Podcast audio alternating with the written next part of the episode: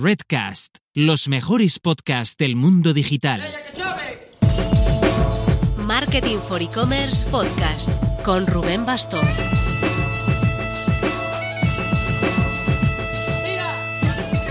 Hola marketers, entramos en días previos a Semana Santa. Toca adelantar cosas porque Marketing for E-Commerce nunca para y vas a tener puntualmente tu programa de lunes, sea santo, festivo o el día del juicio final. Cositas interesantes para comentar así en la intro. Pues la semana pasada tuvimos un webinar muy chulo analizando el caso de éxito de Renault en México, te lo dejamos en notas si quieres verlo, y también lanzamos un vídeo explicando en detalle cómo funciona la herramienta Crowdcast, la que usamos nosotros para los webinars, por si te es útil. También te queda el enlace en descripción.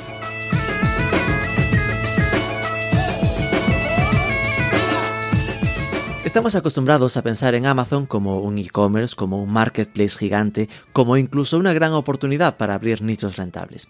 Pues vamos a descubrir una nueva tendencia a nivel internacional, comandada por Trasio, pero que ya tiene equivalente en España, con Java.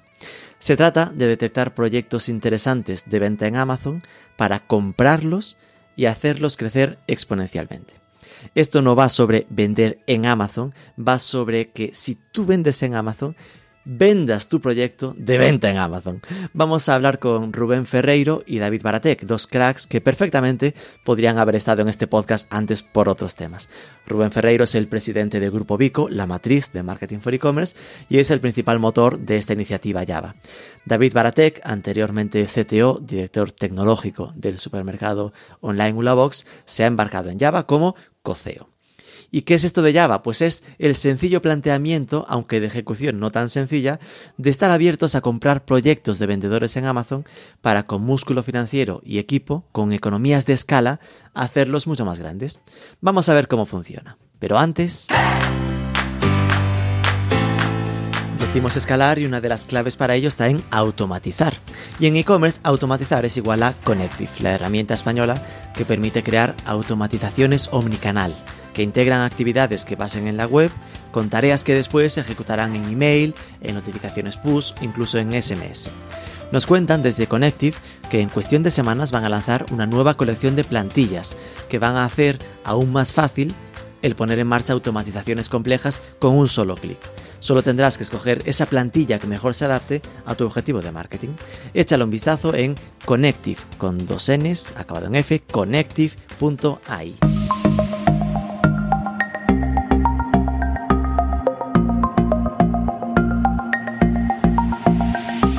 David Baratek, muy buenas. Buenos días. Y Rubén Ferreiro, muy buenas. Muy buenas, Rubén, ¿qué tal? Eh, bueno, aquí presidente Rubén Ferreiro y coceo David Baratek de un nuevo proyecto llamado Java, que está en gojava.co. Java con Y y con una B, que ya lo hemos visto escrito de distintas maneras a lo casi Star Wars por ahí. Un proyecto que dice en su web que está centrado en eh, comprar y hacer crecer negocios de Amazon. Es una como nueva oportunidad que estamos viendo que empuja bastante, y no solo aquí a nivel España, sino a nivel internacional, así que queríamos eh, hablar con vosotros para conocer muy en detalle cómo, cómo funciona todo esto. Así que vamos primero por, por la base y contadnos, empezamos si os parece por David, ¿qué es esto de Java? Bueno, como, como has definido, ¿no? Es una, es una compañía que se dedica a comprar otras compañías. Eh, compra pequeñas o no tan pequeñas compañías que operan principalmente en Amazon, ¿no? Que trabajan en el marketplace de Amazon. Compañías que han creado una, una marquita o una, una gran marca en algunos casos, que tienen uno, dos, tres, diez productos, productos ganadores en sus categorías. Eh, y compañías que han llegado a un punto de madurez que, bueno, consideran ya vender la compañía para capitalizar todo ese esfuerzo, ¿no? Y ahí entramos en juego nosotros, adquiriéndola. Aquí ya me salen varias preguntas, pero vayamos por orden. Eh, eh, ¿cómo, ¿cómo, nació la idea, este, este punto de crear este proyecto centrado en comprar otros, otras marcas, Rubén? Pues mira, este, como la mayoría de, de, de los proyectos que hay en, en, en, el mercado, en España y en general en mercados más maduros, al final son los llamados copycats, ¿no? Son modelos que emergen en otros mercados y que se ven con mucho éxito, ¿no? Y esto eh, fue tan simple como leyendo TechCrunch, eh, viendo una, una noticia de, de, de, de, Thrasio, que es el, el, el líder en, en, el mundo y, y, y, fundamentalmente en Estados Unidos, eh, anunciaba una ronda. Y lo que más me llamó la atención cuando leí es, esa ronda es que la ronda no estaba liderada por un, vehículo de venture capital, los modelos, los vehículos que invierten habitualmente en startups, sino que ya está financiada por un private equity, ¿no? que suelen entrar en otro tipo de compañías, compañías que generan evita positivo y cash flow positivo, etcétera.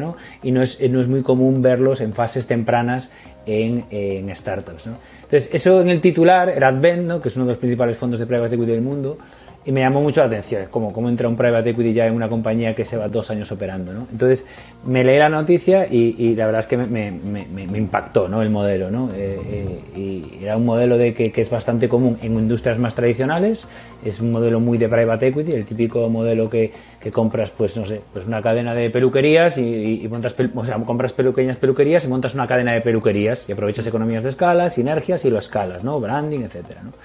Entonces, Estilo eh, franquicia, ¿no? En ese caso. Sí, franquicias o no franquicias, ¿no? Pero es comprando y adquiriendo, después se puede hacer el, crecimiento con franquicias o no, pero construyes sobre ya negocios existentes, ¿no? Y esto se hizo eh, y se hace en, todas las industrias, en negocios muy offline, ¿no?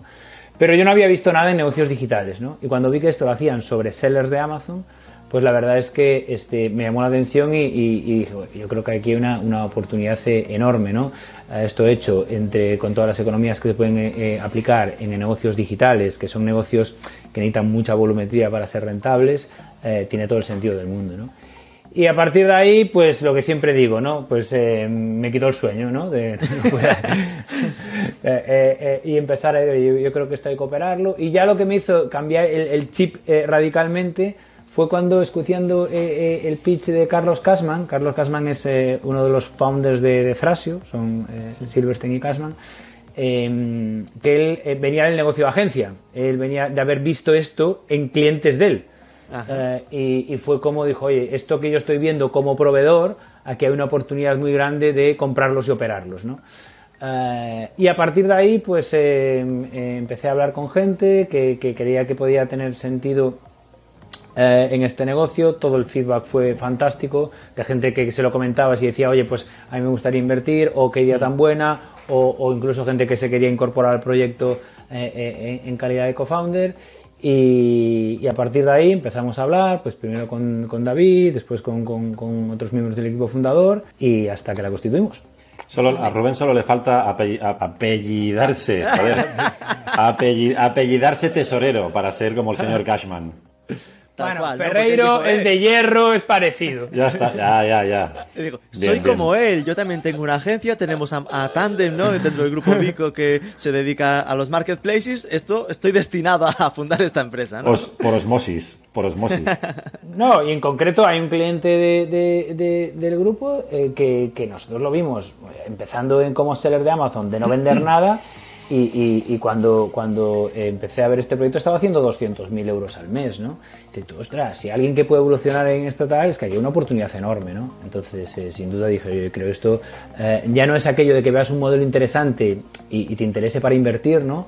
Eh, sino que es de los pocos modelos que vi que dije, yo creo que tiene sentido que aquí tenga un rol más de, de, operator que no solo de, investor, ¿no? Y, esto, por si alguien se lleva a engaño, no es algo que digas, no, vi la noticia en TechCrunch en 2018, sino que fue cuestión de tres meses o cuatro, ¿no? Finales de 2020 hasta ahora, ¿no? Tal cual. Sí, sí, sí, es verdad que... Eh, yo soy muy impaciente y tengo la proyección de que vamos lentos, aunque si analizo en, línea temporal, pues hicimos mucho muy poco, ¿no? Pero, pero es verdad que, que fue muy reciente, sí, sí.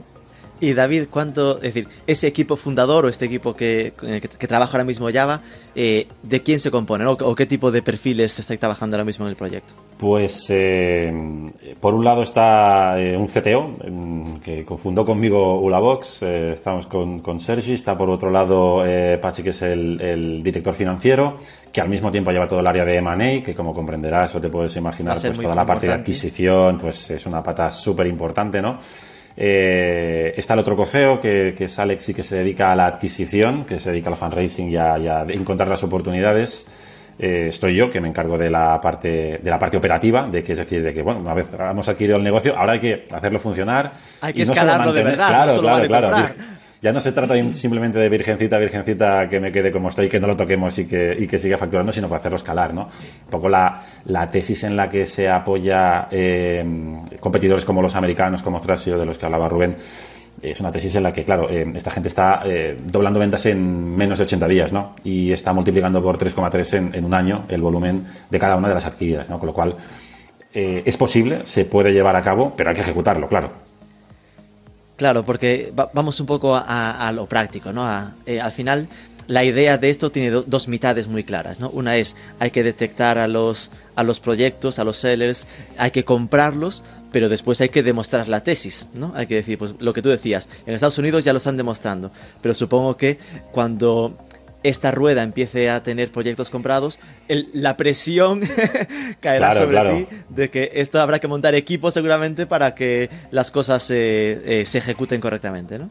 Claro, claro, aquí tenemos que estar todos súper alineados acerca de cuál es nuestra tesis, súper alineados acerca de cómo es el tipo de compañía que tenemos que adquirir, ¿vale? Para que eh, no empecemos a comprar churras por un lado, merinas por otro, ¿no? Y que sean negocios que no aprovechen precisamente esas economías de escala que, que son las economías en las que se basa este negocio, ¿no?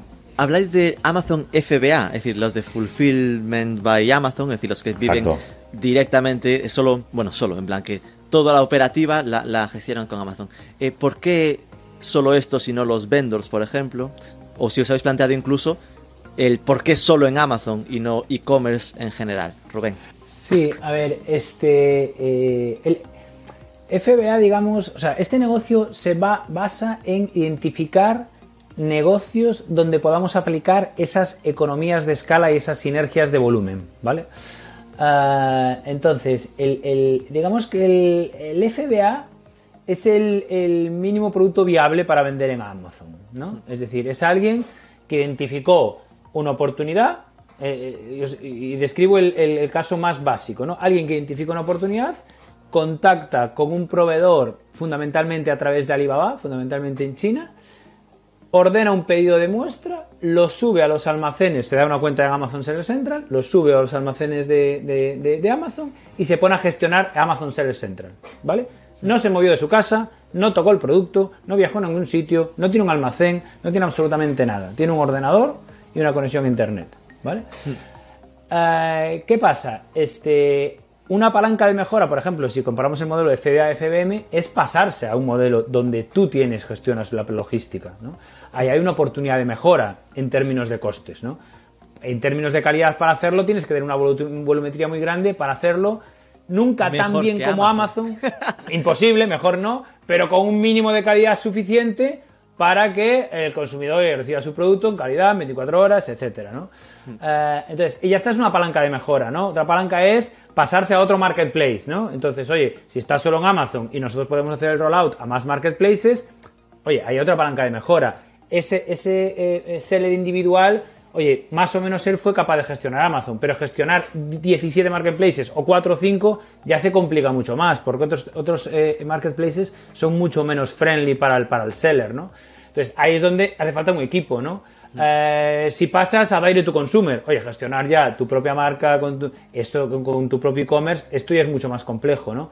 Entonces, el punto, cuando hablamos de un Amazon AVA, es porque es este MVP eh, donde, donde hay más, pata- más eh, palancas de mejora. Eso no quita que encontremos uno que también veamos palancas de mejora suficientes y lo adquiramos. Vale, es decir, Vale. podría pasar que se encontrase una oportunidad en un vendor eh, y se comprase ese que digas, porque lo he visto y me ha parecido atractivo, ¿no? Correcto. Y en general, todo este proceso, ¿no? De comprar, financiar y después eh, hacer ese soporte, eh, ¿cómo lo estáis gestionando? Porque entiendo que primero ahora, pues eso, ¿no? Mucha presión en, la, en, en cómo, cómo encontrarlos. Bueno, ahí, ahí la verdad, ahí la verdad es que eh, ocurre un poco como, como cuando eh, que de repente empiezas a ver embarazados y embarazadas por todos lados, ¿sabes? Pues aquí pasa un, pasa un poco lo mismo, ¿no? Que a, a nuestro alrededor, ahora de, de repente te pones a hablar con gente y, y tienes un amigo, Todos el amigo del amigo, y todo el mundo tiene, ah, pues mi mujer es- durante la pandemia se ha puesto a vender en Amazon. Ah, pues yo también estoy haciendo pruebas. Ah, pues mira, tengo un amigo que está vendiendo medio millón de euros y dices, "Joder, eh, ¿qué está pasando, no? Entonces, eh, evidentemente, pues eh, hemos empezado por eso, es porque los teníamos pues, low hanging fruits que tenemos más cerca, eh, pero luego hay un trabajo de campo eh, con herramientas que pues, son súper conocidas por un lado y luego herramientas que desarrollamos en interno, que nos dedicamos a scrapear a Amazon, que es un poco los basics de los basics, ¿vale? Pero no es tan sencillo porque Amazon tiene muchas maneras de, cortarte las alas ahí, en las que empezamos a detectar oportunidades, ¿no? Em, hay muchas maneras de, ordenar o de hacer un best guessing acerca de cuál puede vender más, porque evidentemente los datos de facturación no son públicos, eh, pero sí que puedes extrapolar información de estas herramientas que, circulan por ahí. ¿no? Entonces, a partir de aquí hay un proceso de, pues como el que tiene un SaaS y se dedica a hacer outbound todo el día llamando para eh, vender tu producto, nosotros lo mismo, pero que en lugar de vender lo que queremos es comprar. ¿no? Tenemos un, software de CRM eh, donde ponemos ahí todas nuestras oportunidades y vamos haciendo seguimiento de cada una de ellas. ¿no? Básicamente, cuando has detectado la oportunidad, hablas con el seller, hay N maneras de contactar con un seller, contactas con él, le explicas quién eres, le explicas lo que haces, le explicas un poco de dónde vienes, porque digamos que la, primera impresión es siempre de, hostia, me quieren comprar, ¿y tú quién eres, no? Me, vas a escribiendo a alguien desde Nigeria que me quiere donar dos Exacto, un príncipe, un, príncipe heredero de... Exacto, entonces... Tienes que explicar muy bien todo esto que haces, ¿no? Eh, es verdad que aquí hay que hacer un poquito más de pedagogía acerca de, que lo que tú tienes, aquello que llevas dos años empujando para, convertirlo en algo y que sean una, fuente de ingresos pasivo, porque para muchos sellers, digo pasivo porque al final muchos sellers dedican a lo mejor un par de horas semanales, ¿no? Se podría considerar un ingreso pasivo. Eh, quizá ni tan solo ha habido el planteamiento de, que esto se puede vender, de que hay un mercado donde tú puedes tradear con eso y vendérselo a alguien que te lo va a comprar, ¿vale? Con una cantidad predeterminada en base a unas tablas que son semipúblicas, ¿no? Entonces, cuando, cuando realmente convences al, al, seller, si es que no venía convencido de que eso es factible, eh, analices el negocio y entonces cuando pasa unos mínimos, hacer nivel de criterio por facturación, por margen, por eh, tener una marca propia registrada que tenga cierta entidad, que sea un producto ganador en su categoría, que tenga un mínimo de eh, reviews y de rating determinado. Entonces le pones encima de la mesa una LOI, ¿no? una, una carta de intenciones en las que defines un marco en el que vas a empezar a negociar. No, le puedes decir exactamente por cuánto le puedes comprar porque falta, hace falta la due diligence técnica, ¿no? Tanto eh, económica, financiera como, operativa, pero sí que le puedes dar un, terreno de juego o, unas horquillas a través o, mediante las cuales tú vas a poder empezar a intuir cuál es el, precio que tú le podrás ofrecer. Y empieza la due diligence, que es un proceso técnico de, de M&A en el que vas pidiendo documentación, le pides acceso a su, a su cuenta de seller. En algunos casos te pueden dar más o menos información, pero bueno, siempre hay maneras de obtener toda esa información con cierta eh, fehaciencia. Y a partir de ahí eh, se llega a un punto en el que cuando ya calzón quitado ya puedes hacer una oferta en base a los números reales, ¿no? Ya no es un best guessing, ya no es algo declarativo que te ha, que te ha dicho el seller, sino que ya son números reales en base a una cuenta de resultados, en base a un RP, un mini RP que puede tener, en base a lo que diga la la cuenta de Amazon. ¿no? Y entonces, pues eh, se ejecuta el pago que se ejecuta en, se ejecuta en varios tramos eh, con la intención de hacer partícipe a ese vendedor del futuro upside que pueda tener su marca cuando esté en nuestras manos. Porque claro, entre que puedes encontrarte con un seller que esté de su vida o que tengas un seller que tenga cierto apego a su producto y le cueste desprenderse, Tú al final lo que le tienes que vender es eh, que tú vas a cuidar de su marca, que vas a cuidar de todo el trabajo que ha hecho hasta ahora, que la vas a hacer crecer y que vas a hacerle partícipe de, de esa mejora, ¿no?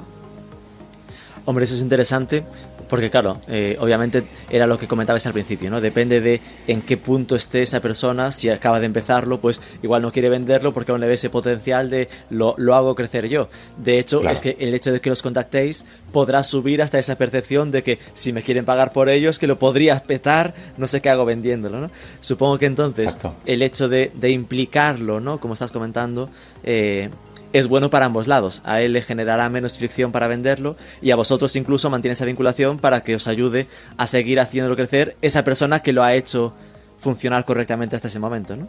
No, te diría, te diría más. Es que hay casos en los que eh, el emprendedor a lo mejor ha terminado ya su, su trabajo contigo, con, con, su marca, con su producto, quiere, oye, capitalizar todo el esfuerzo que ha hecho los últimos dos, tres, cuatro años y se quiere ir para su casa. Pero es que hay casos en los que te encuentras que el emprendedor quiere continuar, bien por ese apego, bien porque le encanta la categoría, bien porque le encanta este mundillo. Ostras, ahí se abre la, oportunidad de que se incorpore incluso al equipo, ¿no? Porque qué mejor equipo que el que ya lo ha hecho, ¿no?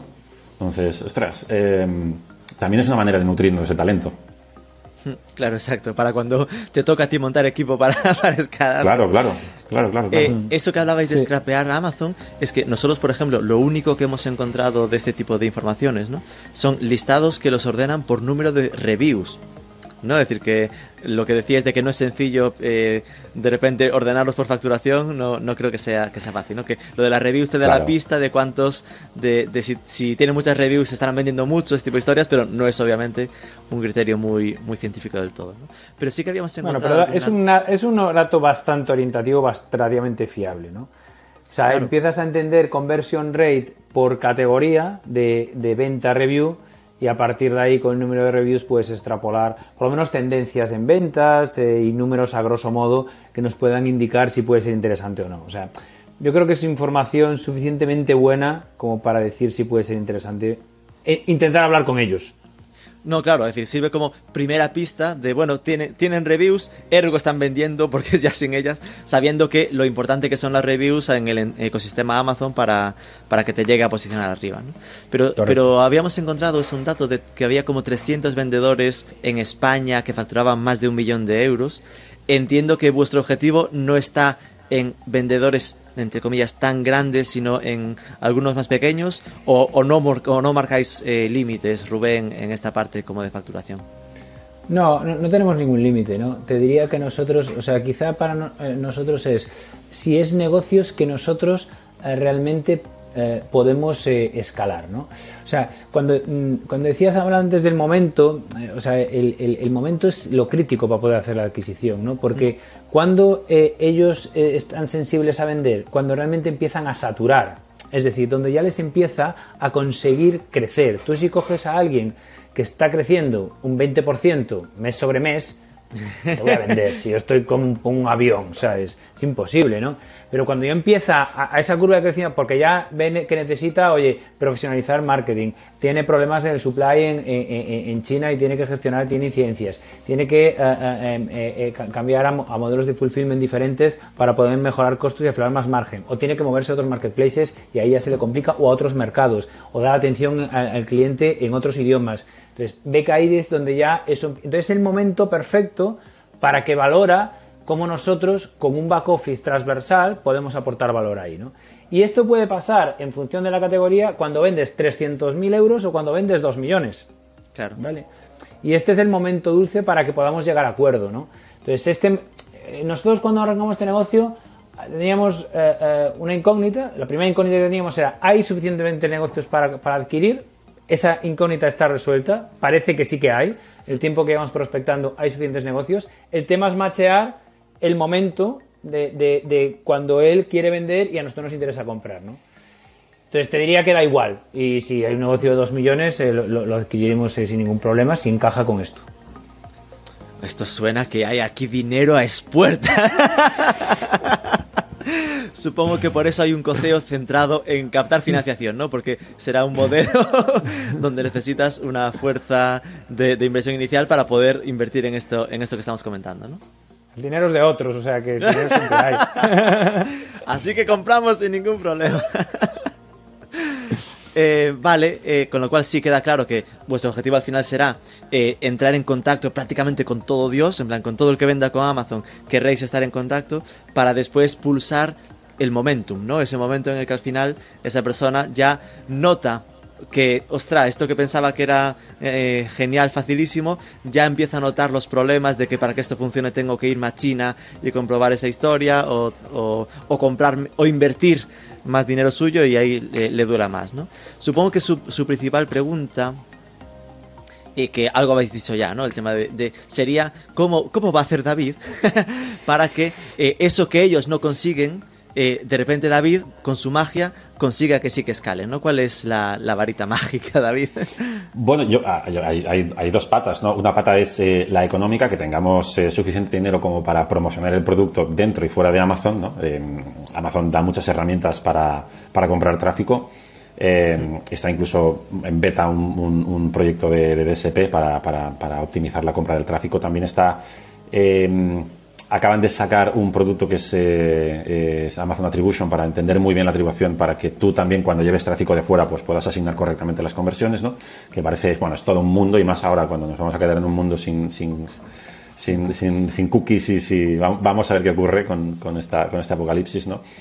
Eh, luego hay una parte económica, evidentemente, eh, destinada al equipo, eh, equipo, equipo y equipo. gente muy experta en retail, gente muy experta en sourcing, gente muy experta en, la gestión de cuentas de Amazon, que es un expertise que es un expertise bastante nuevo.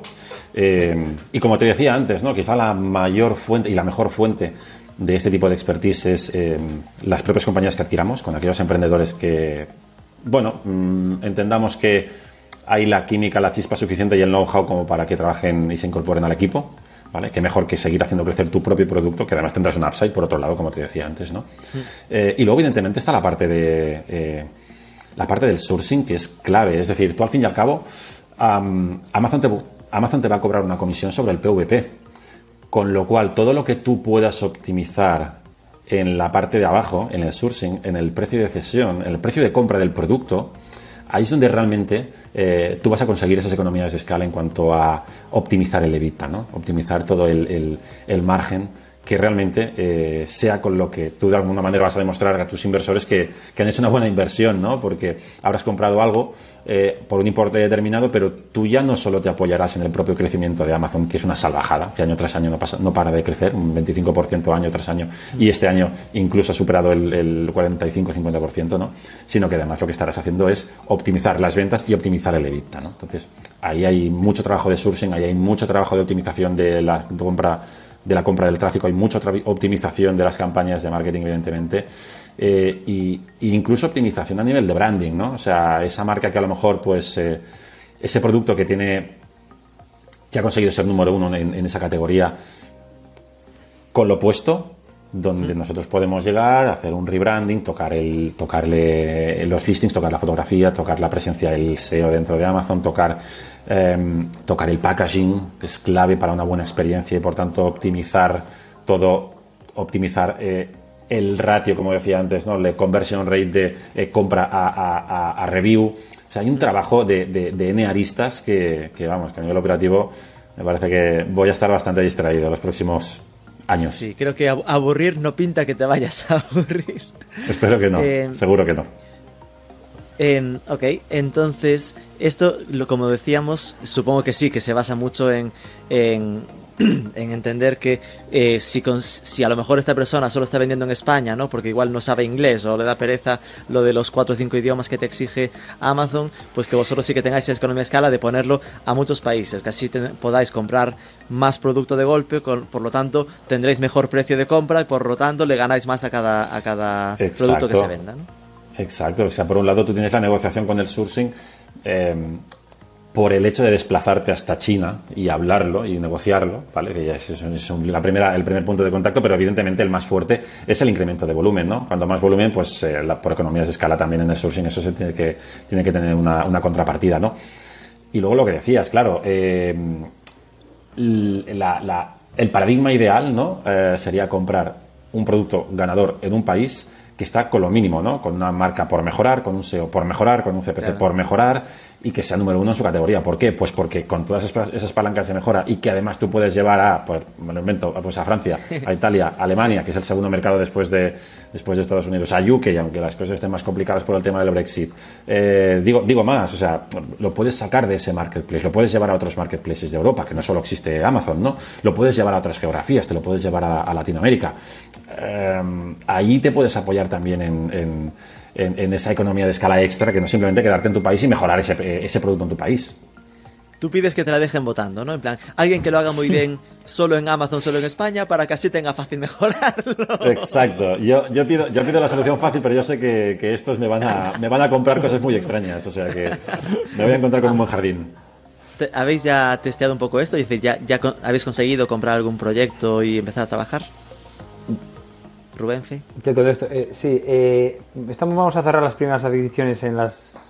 no sé cuándo se va a publicar muy, muy esto. Reciente, entendería que pero, no, pero en función de cuándo publiques esto, seguramente ya tengamos alguna compañía adquirida. ¿vale? Ah, eh, pero un poco complementando lo, que decía David, es verdad que hay una cosa muy relevante del modelo que es el mercado europeo, al ser un mercado mucho más fragmentado en mm. países, idiomas y marketplaces, es un mercado donde la oportunidad es más grande. Contra lo que pudiera parecer más natural, la oportunidad es más grande que en Estados Unidos, donde el mercado es más simple. ¿Vale? Porque, solo un el mercado. Emprendedor podría hacérselo más o menos bien, pero aquí lo tiene más complicado. Ese punto de saturación tarda mucho más en llegar, porque es Amazon.com, solo un idioma, solo un servicio logístico, un mercado enorme, ¿no? O sea, no, no tiene que dar, pero dices, tú hablabas antes de inglés, ya, ya, pero es que tú vendes en Polonia, que acaba de abrir ahora Amazon, y dices tú, atención al cliente la tienes que hacer en polaco. En polaco. O sea, eso porque todo el tío no le vale, que, o sea, entonces al final eh, eh, esto ya tiene, tiene una complejidad mucho mayor, ¿no? Entonces, eh, contestándote, sí, estamos ya cerrando las primeras adquisiciones em, de, varias compañías, tenemos ya varias LOIs eh, firmadas y estamos en proceso de due con varias compañías y parece que, la rueda va a empezar a girar muy rápido. Y esto hablabas de que, obviamente, queda claro de que el modelo se basa mucho en, funding, ¿no? En tener eh, financiación. ¿Ya tenéis cerrado funding o, a qué estáis aspirando a nivel de inversión? Mira, te voy a contestar una, una, de una forma que, que, hasta me da un poco de vergüenza contestar, ¿no? Con una pregunta, ¿verdad? Qué miedo. No, no, no, no Eso no, le daría vergüenza. Con una, con eso no me daría vergüenza, no. No, porque es verdad que eh, yo, yo, que tengo bastante contacto desde, con, con, emprendedores y, y, estoy más o menos activo en el mundo de la inversión y tal, sé lo difícil que es levantar dinero, ¿no? Eh, y, este proyecto y esta categoría es un proyecto que sobre el papel eh, es un proyecto muy muy atractivo. Eh, el dinero que se está levantando en esta categoría es brutal. Me, pierdo ya los números, pero el último que habíamos visto era creo que era cerca de 2 billions en los últimos seis meses. ¿no? Trasio cada vez que anuncia, anuncia cosas de 500, 700, 800 millones más, ¿no? tanto en deuda como, como, como en funding. Entonces parece que si conseguimos eh, em, eh, estas compañías, la inversión no va a ser un problema. ¿vale? Ah, entonces, eh, obviamente nosotros estamos con negociaciones pues, con, muchos, tanto como inversores como con vehículos de deuda.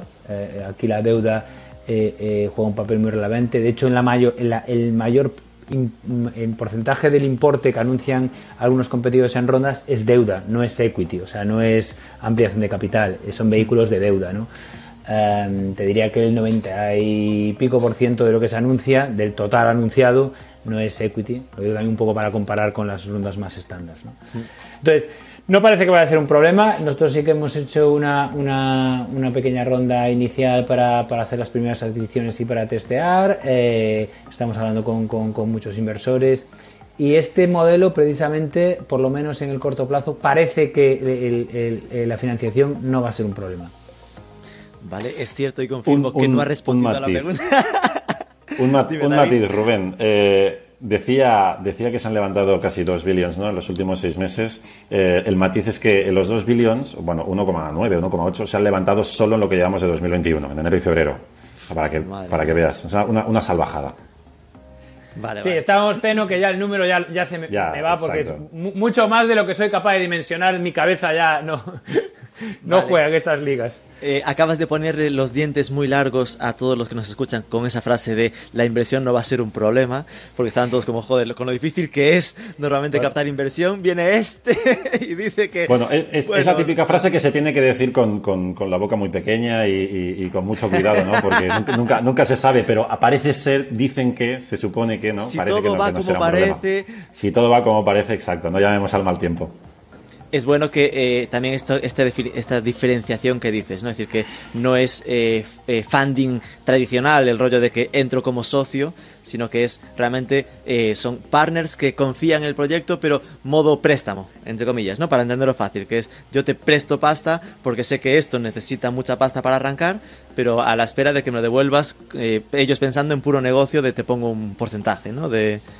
de, de pasta, pero entiendo que igual es algo, pues es decir, que no es habitual que un, que un negocio venga a un e-commerce y diga, me deja mm. por favor 3 millones y digan, pues no, igual te dejan 100 mil, pero que en este caso sean más generosos porque ven que, es fácil de, o que, es, que tiene buen potencial de escalabilidad. Yo, yo, yo, siempre hago el, mismo, pongo el mismo ejemplo, ¿no? Al final tú cuando montas una startup, sea de software, sea de e-commerce, eh, sea, Sergio y yo veníamos de, de, de Ulabox, ¿no? De montar un supermercado online, donde aquí hay que picar piedra, como no está escrito, ¿no? Que pues la diferencia es que eh, en una startup al uso de las que estamos acostumbrados, tú tienes que demostrar esta hipótesis, ¿no? De lo que tú vas a hacer y, o estás desarrollando, eh, va a entrar en break-even y va a ser eh, rentable al cabo de 1, 2, 3, 5, 10 años, ¿no?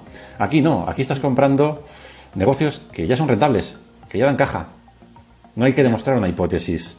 Lo que necesitas es dinero para correr más, ¿no? Y que la mancha de aceite dentro de Amazon sea más profesional, es decir, al final, bueno, la cosa, hablando de este tema ahora, que siempre decíamos con, con Rubén, es que a Amazon le interesa que exista gente como nosotros. ¿Por qué? Pues porque todos esos listings, todas esas marcas las profesionalizamos, les hacemos un lavado de cara, las hacemos mejores y encima rentables desde el primer momento. Con lo cual, respondiendo a tu pregunta, sí, a la gente, a este modelo le encanta prestar dinero porque hay una, digamos que hay, hay la certeza de que se va a poder devolver.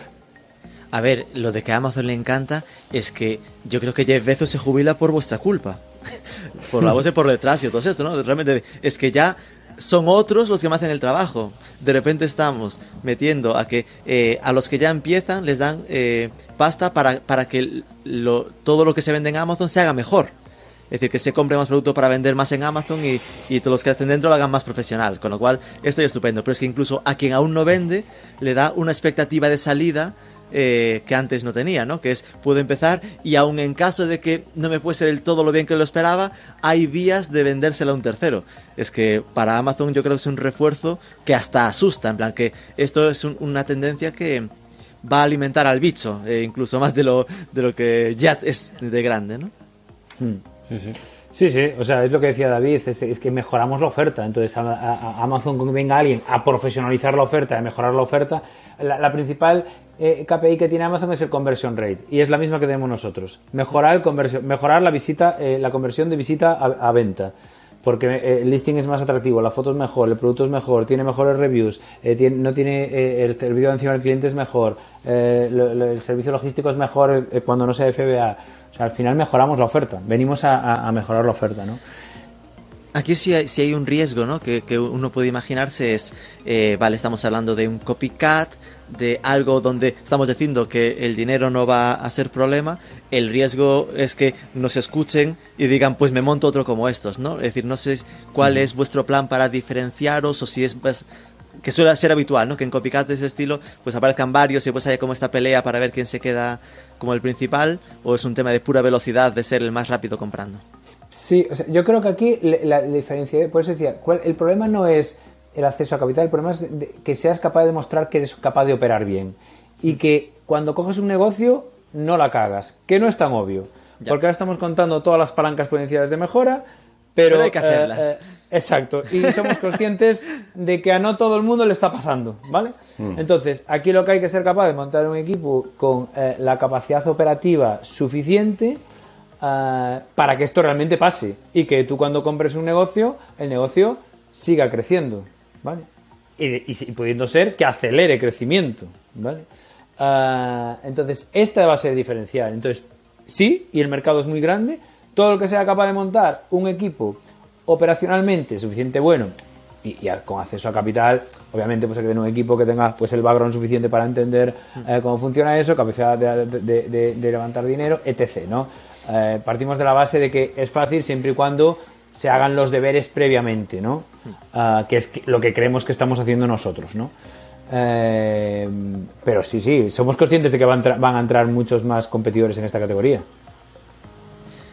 ¿Y qué creéis que supone para el sector, eh, David, de la, de la paso a tiesta, que haya un proyecto fuerte de este estilo en, España? Bueno, yo creo que son, muchas cosas, ¿no? Es saltar a una, a una liga a nivel de financiación que hasta ahora se veía en otro tipo de proyectos eh, y en otro tipo de, geografías, ¿no? Eh, sobre todo en Estados Unidos y en el norte de Europa, ¿no? el hecho de que tengamos un equipo también equilibrado a nivel de, adquisición y de, y de operaciones nos hace muy atractivos a, a, los inversores, es algo que estamos escuchando mucho últimamente, ¿no? Como decía Rubén, ha pasado por, por encima de este tema, ¿no? Eh, sabemos que hay, que hay agregadores que están comprando y en lugar de hacer crecer las compañías, em, las están llevando abajo. Quiero decir, la operación es importante, la compra es súper importante, tener, tener, tener la maquinita bien engranada es, es crítico, ¿no? Em, que podamos decir en Europa, que podamos decir en Estados Unidos que hay proyectos en España de, este nivel, pues es súper bueno para el ecosistema, ¿no? Y para todo lo que va a venir, porque al final lo que vamos a hacer también es hacer mucha pedagogía local de, de que puedes montarte un negocio sobre Amazon porque va a venir alguien que te lo va a comprar, ¿no? Poder dinamizar un sector, pues, em, pues mola mucho, la verdad. Qué guay. Y supongo que, que en este reto, ¿no? De encontrar a los a los candidatos en ese momento exacto y todo esto. Eh, entiendo que por ahora está siendo un esfuerzo, como decías David, muy vuestro, pero que vuestra aspiracional será que se os conozca lo suficiente para que eh, ellos ya vengan y se os ofrezcan, ¿no? Esto no sé si ya os ha pasado o, simplemente es algo como tenéis como aspiracional. No, ocurrir ocurre. Eh, al final, la gente que nos ha conocido por, el poquito ruido que hemos hecho, pues ha ido a ver el modelo, ha ido a ver la página web, eh, eh, nos, han, nos han dejado ya un correo a través del formulario de contacto.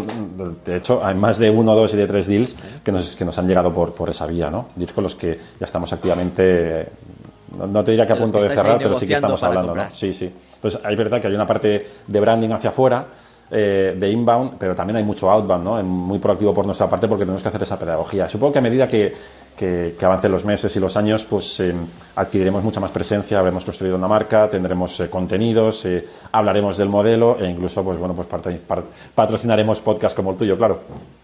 Eso esperamos, por supuesto. estoy imaginándome, ¿no? Ahora estaba pensando en qué tipo de proyectos, pero claro, es que pueden salir cosas tan diferentes de, de sectores tan, tan diversos, ¿no? Eh, no sé si podrías ponernos algún ejemplo, aunque no digáis obviamente la marca, nada parecido, ¿no? Pero de si lo que los tipos de seller están saliendo, pues qué tipo de cosas venden, si son algo habitual o si son ideas de cosas súper extrañas que se inventan ellos y piden a alguien que la fabrique en China y, o, ¿sabes? Como de qué tipo de cosas estáis encontrando para vender y que te va a tocar ahora a ti escalar a nivel negocio. David. Mira, te encuentras, te encuentras cosas como, como un ejemplo que, le gusta poner siempre a Rubén, ¿no? que es el sacacorchos, que es un producto que es un sacacorchos que está en primera posición y que tiene, una, tiene, tiene a lo mejor tiene 15.000 reviews y el segundo tiene 1.000 reviews, ¿no? Con lo cual, claro, es un no Ahí queda claro que el bueno es ese. El bueno es ese, con lo cual, sacacorchos, ¿no? Eh, claro, como, como cliente eh, tienes un precio que es razonable, al mismo nivel que el número 2, no brainer, no vas a dedicar más de un minuto en tu vida a hacer un benchmark, es que no, blanco y en botella. Este está claro que me saca el corcho, bien. Correcto, exacto, cumple una función, ¿no? Luego, es verdad que hay que evitar productos, y en un mundo ideal deberíamos evitar productos que em, en algún punto de su, de su ciclo de vida eh, puedan ser susceptibles de entrar en una guerra de precios, ¿no? Que no tienen ningún valor, por lo cual aquí construir una marca on top a él, pues es súper clave, ¿no? Y luego están productos que cumplen una función muy específica y que están como más ennichados, ¿no? Como, uno de los productos estrella de, de Thrasio, ¿no? Que es, es, un, es un petodor, es un, spray para eliminar el mal olor de, tu mascota, del, gato y del perro, ¿no? Que creo que compraron alrededor de, corrígeme Rubén, que compraron por menos de 2 millones, por 1,6 millones creo de dólares, em, y contemos que Thrasio fue fundada en mediados de 2018, finales de 2018, ¿no? Pues a día de hoy ese producto está haciendo ya casi 20 millones de, dólares de facturación, ¿no? O sea, poco el paradigma es este, ¿no? Comprar productos nichados, líderes en su categoría, que sean muy buenos, con buenas reviews de base, que yo los voy a hacer crecer y los voy a llevar a máximos, ¿no? Eh, mercado más complicado en el europeo, evidentemente, por toda, la, por toda la fragmentación de mercados, pero al mismo tiempo que supone una barrera de, defensiva de cara a, estos detrás que pueden venir de Estados Unidos, que ya están viniendo, pero nosotros al fin y al cabo en Europa pues tenemos el ADN, digamos que de, internacionalización, al menos dentro de Europa, más, más desarrollado, ¿no? Claro, mm. y entiendo que esto eh, os supondrá después estar buscando equipo, como decíais, no experto en Amazon, que no es demasiado habitual, no sé si ahí vuestra idea también es apoyaros incluso en fichar a ese tipo de, de personas, ¿no? A los, a los propios emprendedores de los proyectos eh, que, acaban entrando en el proyecto. Sí, sí, sí, sí. Claro, el, tema es, incluso te diría, em, que se pueden hacer incluso partícipes de, de, la compañía llegados a un determinado punto, ¿sabes? Pero bueno, que todo dependerá también de la tipología de producto, dependerá de los años que lleven, de cómo de nichados estén con su producto, dependerá también un poco de su situación personal, porque a lo mejor lo que te decía antes, oye, mira, yo te lo vendo, no me molestes más. Que me yo lo que quiero es quitármelo de encima. y listos. Y te vas a encontrar casos donde a lo mejor hay cierto apego o simplemente pues eh, que, han descubierto que su pasión es esta, ¿no? Que es este sector. Porque ah, no olvidemos que muchos de estos emprendedores eh, esto que tienen Amazon es un side business, que ya tienen su profesión o su, eh, su, salario que ya venía por otro lado, con lo cual, oye, dejar su, su, su, fuente de ingresos principal para, bueno, ya que ya no es principal, en el momento que le pagas lo que le, lo que le, lo que le pagas, ya, no, ya deja de ser la fuente de ingresos principal, ¿no? Pero pero, pero bueno, te encontrarás casos en los que haya gente que quiera cambiar de vida, hay gente que quiere eh, dejar su trabajo y dejar eh, de ser un seller, hay gente que quiere dedicarse únicamente a ser un seller, hay gente que además tendrá unos skills brutales. Bueno, pues caso a caso veremos, ¿no? Y, será una discusión compartida con, con el seller. Pues ya estamos acabando. Lo, que querría preguntaros es, eh, decir, si, ok, esto está recién nacido, cuestión de semanas, meses, aún estáis eh, acabando de, completar el equipo, eh, ya estáis cerrando vuestros primeros negocios por comprar, ya estáis como consiguiendo el tema del funding. la pregunta sería, eh, en qué posición soñáis veros a estas alturas del año que viene, ¿no? Es decir, de, ¿qué diríais? Eh, me siento orgulloso de lo que he hecho, eh, con cuántos hayáis comprado o algún dato clave que tengáis un poco en la cabeza. Empiezo por Rubén, a ver qué, nos dice, el presi. Mira, a ver, este, aquí el, objetivo no es tanto el número de marcas, sino ser capaz de, de volumen de negocio. ¿Vale? Al final, pues puedes comprar 10 marcas que facturan medio millón de euros o puedes comprar, Pues 5 marcas que facturan 5 eh, eh Un millón. Un millón, si hacemos la directo, ¿no? Eh, entonces, al final esto no, no, no, tenemos un... Bueno, sí tenemos un objetivo, lo que pasa es que no te lo vamos a compartir. Oh. Pero, pero, pero es muy ambicioso. O sea, está claro que este negocio eh, eh, es un negocio que, que, la propia base del negocio está en generar esa economía de escala. Y para generar esa economía de escala, pues como su nombre indica, necesitas tener escala. ¿vale? Claro. Al final nosotros vamos a construir todo un back office de servicios que va a dar servicios a todos esos pequeños eh, marcas o, o, micromarcas que, que vamos adquiriendo. Eh, y el, beneficio que generan todas esas tiene que ser suficiente para pagar ese servicio de back office y generar dinero, ¿no? Hmm. Entonces, es un proyecto muy, muy ambicioso, eh, donde estamos viendo compañías, por darte un dato, pues ahora mismo estamos viendo, tenemos en el pipeline ya varias compañías que facturan más de 2 millones de, euros, ¿no? Em, entonces, esta compañía en, el, en el corto plazo tiene que estar facturando eh, varios millones y, con, varias centenas de miles o incluso eh, eh, algún millón de, de Vita, ¿no? Entonces, es un proyecto muy ambicioso por la propia naturaleza del modelo, ¿vale? Porque no es un crecimiento orgánico, el crecimiento es inorgánico, ¿no? Ah, entonces, va a ver cuánto rápido somos capaces de machear nuestra tesis de inversión con, con, sellers y el momentum que te decía, ¿no? De que, Entonces, esto nos dará la, velocidad. Tenemos un objetivo, estamos en una fase muy, muy preliminar, eh, eh, pero desde luego es muy ambicioso. Es muy ambicioso. Ok. Por darte un eh, dato, el segundo año de actividad, Thrasio había consolidado 100 marcas y facturaba más de 500 millones de dólares. 500 millones. Entonces, Entonces, mm, Java no va a ser menos. Siendo, aquello 2019, ¿sabes? Que es como, uff, el Pleistoceno en Amazon. Pero incluso en, un mercado como el americano, hacerlo en otra modalidad de negocio, en un crecimiento orgánico, es prácticamente imposible alcanzar 500 millones en ventas segundo año de actividad. Sí, sí, sí. Ah, entonces, bueno, pues eh, es verdad que, el, plan es ambicioso, eh, y, pero también es operativamente muy, muy complejo, Es decir, que aún habiendo asumido que eh, habéis estado todo el podcast sin decirme ningún dato, me quedo con ese, ese rollito de tamaño de, vale, estamos hablando de decenas de marcas y de millones de facturación y que, y que esto va, va a ser, vamos, estoy imaginando el David Baratec de dentro de 12 meses, creo que no tendrá el pelo tan negro. Seguramente lo me, echaré veremos. en la, me echaré en la cabeza algún producto de alguna compañía que adquiramos, con suerte. Es que el, el- el- nosotros el business plan que estamos trabajando es un documento work in progress que cada vez que incorporamos Lo entiendo, lo entiendo. una compañía, me- de repente dices, ostras, que acabas de meter una compañía y acabas de meter dos millones en ventas. ¿sabes? Y, ¿no? y es- está pendiente de que si realmente eh, la due diligence se confirma y, y- y firmamos, ¿no? Entonces, Sí, sí, sí. ostras, es- es- no es algo orgánico que yo estoy extrapolando un crecimiento de 10% ventas, no, no. Entonces, es verdad que es un poco... eh, y la financiación irá pareja a eso, ¿no? Claro, a que claro. seamos capaces, capaces de, de conseguir esas adquisiciones, ¿no? Pues nada, la última pregunta sería si queréis recomendarme eh, a, al- alguien a quien os gustaría que atracásemos con el podcast de Marketing for E-Commerce, sea del sector Amazon, del sector e-commerce, del sector marketing digital, alguien que se os ocurra. Ostras, Sin presión, me frío ahora. Seguro que sí. Seguro que sí, Jolín. Eh, pues eh, te podría recomendar, mira, a Jesús Monleón, que tiene un podcast distinto al tuyo.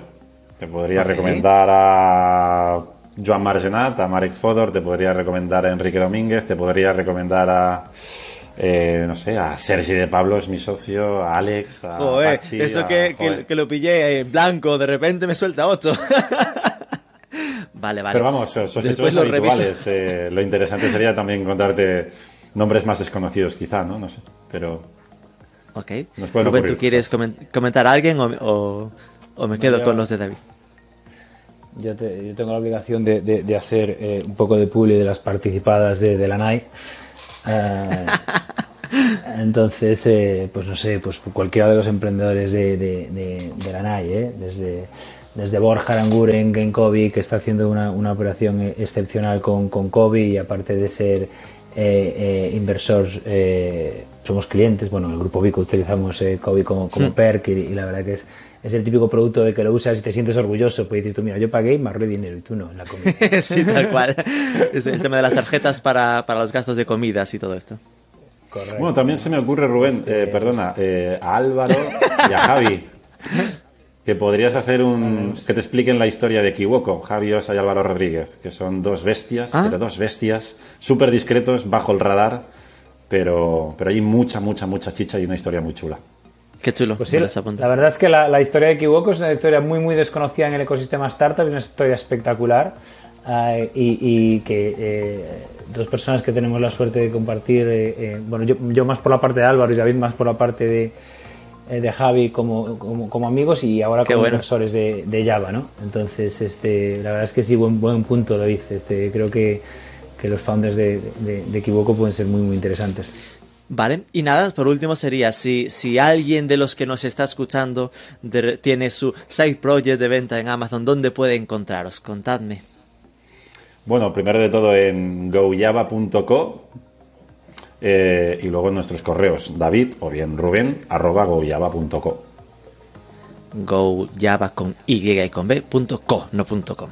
Ok, perfecto, pues Rubén Ferreiro, David Baratek, muchísimas gracias, mucha suerte y nada, con muchas ganas de, de ver cómo evoluciona Java. Un abrazo. Muchas gracias, Muchas Rubén. gracias a ti. de-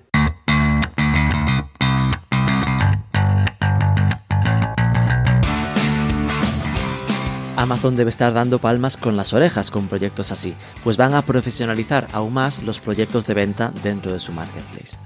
Y ya sabes, si nos estás escuchando y vendes en Amazon o en marketplaces, échales un vistazo en gojava.com. Si te ha gustado, te ha resultado inspirador o curioso, déjanos un like un comentario en ebooks, compártelo en redes sociales, sobre todo suscríbete que es gratis y nos escuchamos el próximo lunes.